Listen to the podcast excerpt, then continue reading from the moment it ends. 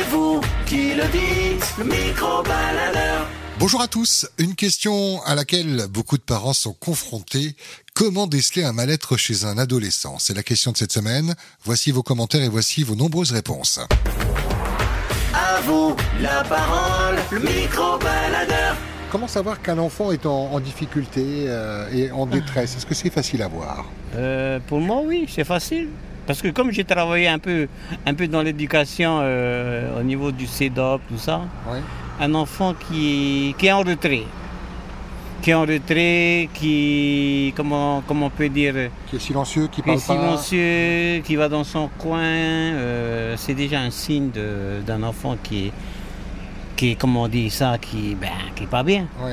Et dans ce cas-là, alors, parce que là c'est intéressant, parce que toi tu l'as, tu l'as vécu, c'était ton métier. Oui, oui. Que conseiller aux parents qui nous écoutent là? Alors, quels sont les mots à employer, à, à ne pas employer pour aborder le dialogue?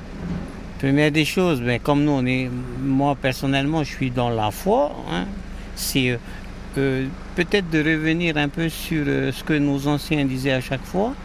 C'est d'emmener nos enfants, par exemple, les protestants à l'école du dimanche, les catholiques à- le samedi au catéchisme, et ainsi de suite. Ça va peut-être les remotiver et puis euh, retrouver cette cohésion entre gamins et en même temps apprendre c'est quoi une vie de famille. Ça, ça commence aussi là-bas et, et aussi euh, à la maison.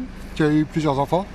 Moi j'ai trois, j'ai un qui est en France et puis ben, j'ai une qui travaille chez Champion et une qui est toujours à l'école. en D'accord. première. Celle qui est en première, oui, elle, est- elle est- Au Sacré-Cœur Ok, elle a, elle a- elle a- je veux dire, elle a, euh, ça va, elle a grandi quoi. Oui, oui, oui, bien sûr. Bon, après, il faut, il faut pas les lâcher jusqu'à ce qu'ils aient un... Moi, j'ai dit ça, c'est mon avis personnel. Oui. C'est jusqu'à ce qu'ils aient un emploi qu'on puisse les lâcher, vrai. Surtout que maintenant, à notre époque, à nous, avant, nous, on avait, on savait déjà. Parce qu'on nous a inculqué euh, de façon assez euh, carrée, quoi, hein.